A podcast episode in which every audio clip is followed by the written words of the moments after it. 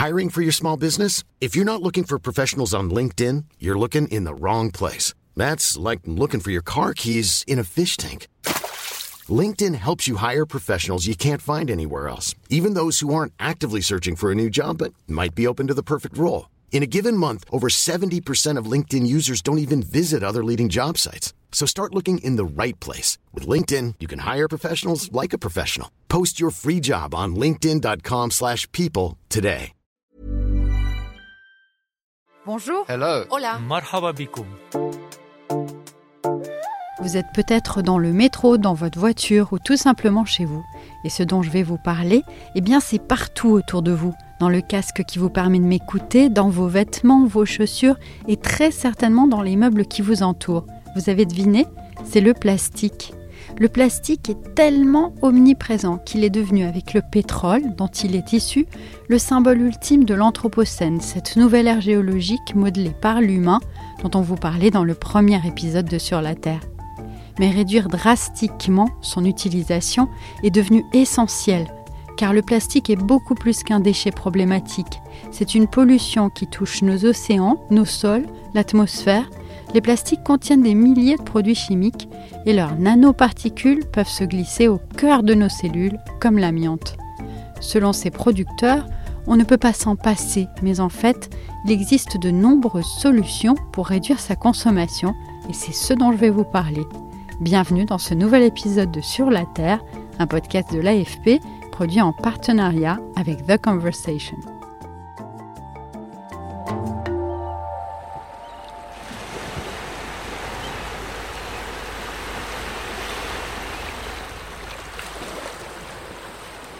C'est les gens de la mer qui ont donné l'alerte en premier, navigateurs, plongeurs, pêcheurs.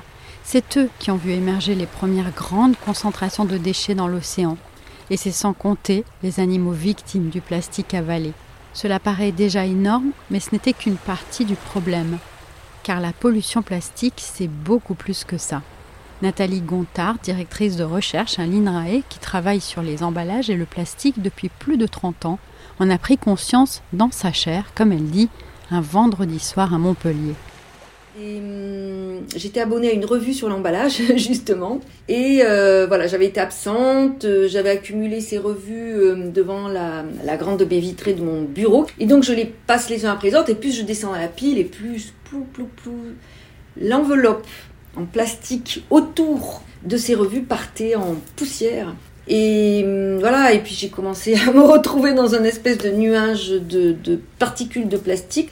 Et puis tout d'un coup, je me suis retrouvée en insuffisance respiratoire euh, sévère. Je ne pouvais plus euh, respirer euh, du tout.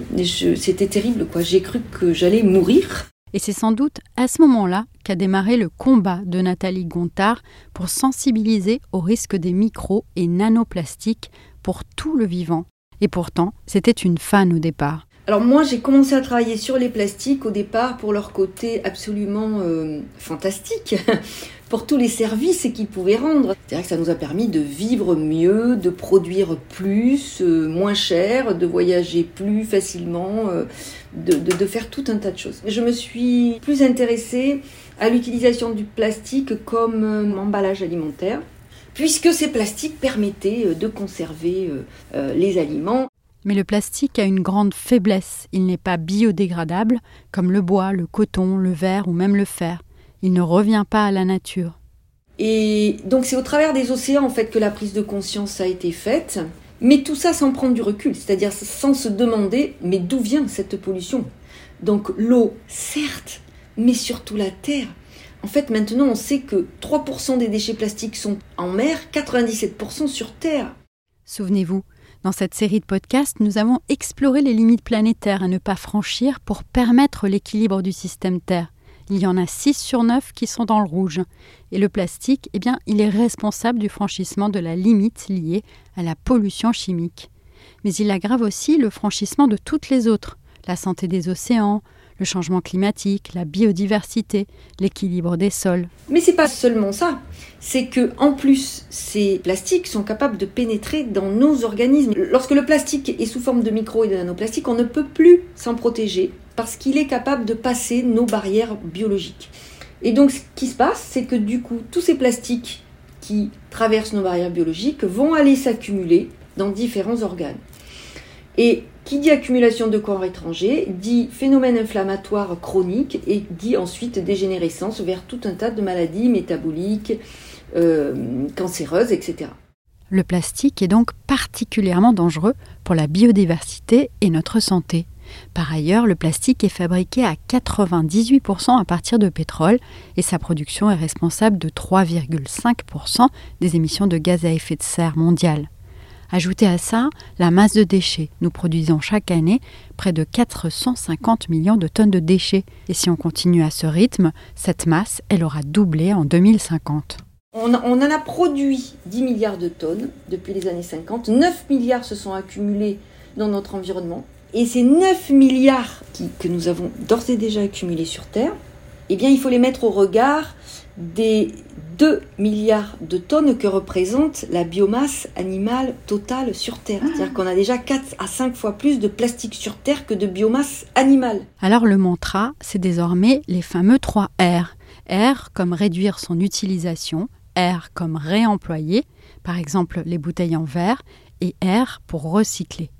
Dans le cas français, quelques mesures ont bien sûr déjà été prises. En principe, la vaisselle en plastique jetable est interdite dans la restauration rapide, par exemple, tout comme les sacs à usage unique en plastique.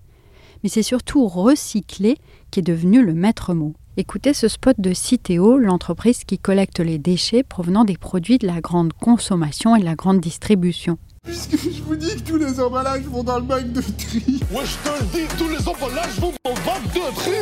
Ah bah voilà, il suffisait de le dire. Trier, c'est donner de l'avance au recyclage. Pour déjà plus d'un Français sur deux, tous les emballages vont dans le bac de tri. Alors j'ai voulu comprendre justement ce qui se passe une fois qu'on a trié avec le recyclage. Et j'ai découvert qu'en fait le taux de recyclage du plastique est très bas. Prenons les emballages. À l'échelle de l'Union européenne, 40% des déchets plastiques sont des emballages.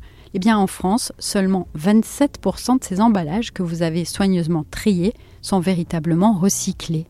Le reste du temps, ces emballages servent à produire de l'énergie, ou alors ils sont tout simplement brûlés, ou encore exportés vers d'autres pays. Dernière option, ils finissent dans des décharges, appelées pudiquement centres de stockage. Il y en a 205 en France.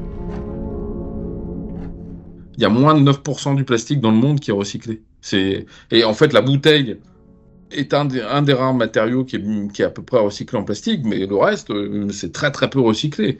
Et, et, ça part, pour la plupart des déchets, soit en incinération, donc beaucoup beaucoup de CO2 émis pour brûler des déchets, soit en décharge, et là c'est pas du CO2, c'est du méthane, mais dans les deux cas, c'est pas fantastique pour l'environnement.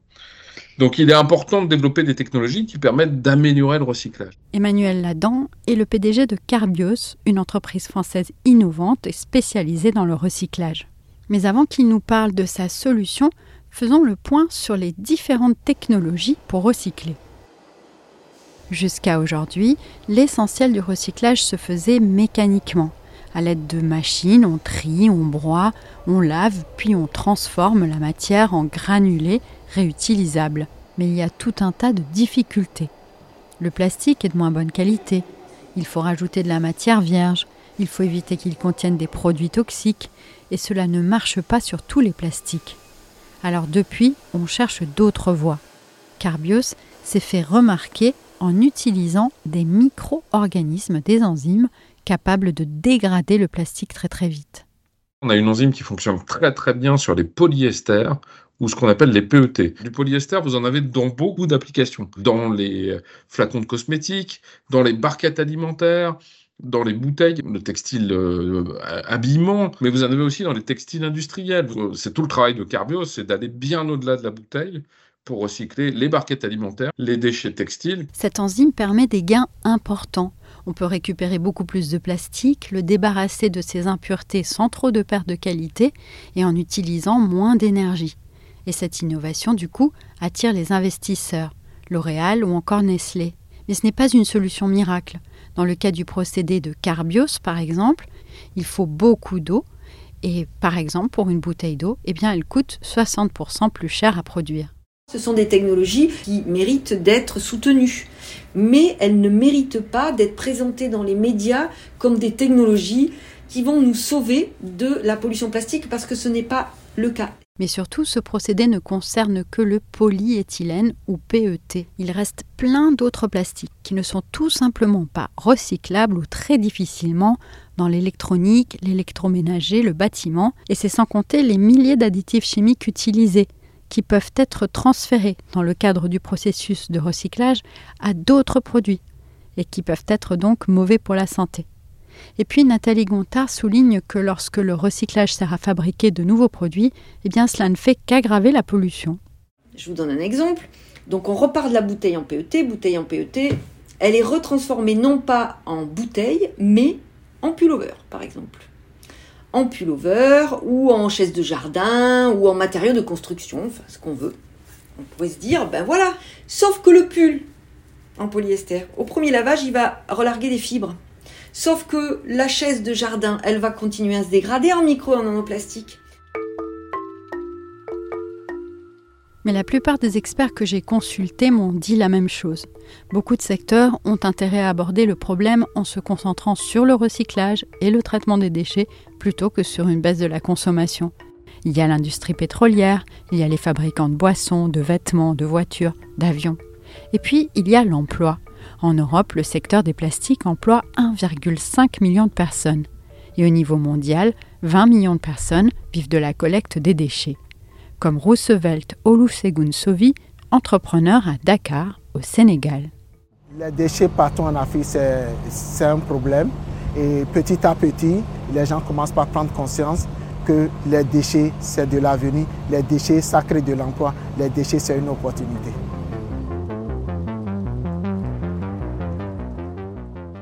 Mais à l'autre bout du monde, en Malaisie, j'ai pu joindre une chimiste, Lei Peng Pua, qui a une toute autre vision du sujet.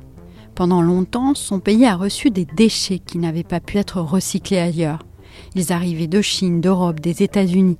Et selon Lei Peng, ces déchets sont devenus ingérables. Lei Peng m'a raconté que dans sa ville de Genjarom, dans le sud-ouest du pays, les usines de traitement de déchets sont très polluantes.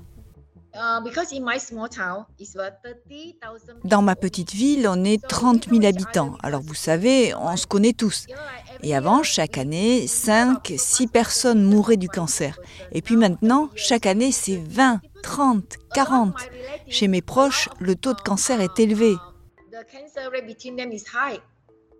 Nous n'avons pas pu vérifier ces observations. En revanche, des études montrent des impacts sur la santé de certains types de stockage de déchets en Malaisie, où les autorités encadrent davantage les importations depuis 2019. Mais selon Lei Peng Pua, le problème est loin d'être résolu. Certains produits arrivent encore légalement ou illégalement et les moyens de contrôle sont insuffisants. Few months ago, the US uh, reporter they have put tracker inside il y a quelques mois, un reporter américain a mis des GPS dans des déchets plastiques et ils en ont trouvé deux en Malaisie, dont un dans une usine de recyclage qui n'avait pas de permis d'importation de ces déchets de l'étranger. Mais je ne suis pas surprise car en Malaisie, il y a beaucoup de commerce illégal, c'est courant, et le gouvernement ne peut rien faire. Nous n'avons pas un système qui permette de prendre en charge votre mauvaise gestion des déchets. Les pays d'exportation, ils doivent arrêter cette très mauvaise pratique. Vous vous mentez à vous-même. Vous dites que vous êtes pour la protection de l'environnement et des droits humains, et vous faites partie d'un système criminel qui met notre vie en danger. Des études scientifiques ont démontré ailleurs des taux de cancer élevés à proximité de certains sites de production, de traitement de déchets ou encore pour les collecteurs de déchets, notamment électroniques. Alors que faire? Beaucoup de gens se creusent les méninges, par exemple en travaillant sur des alternatives au plastique véritablement biodégradables. Certains entrepreneurs et designers travaille sur les algues.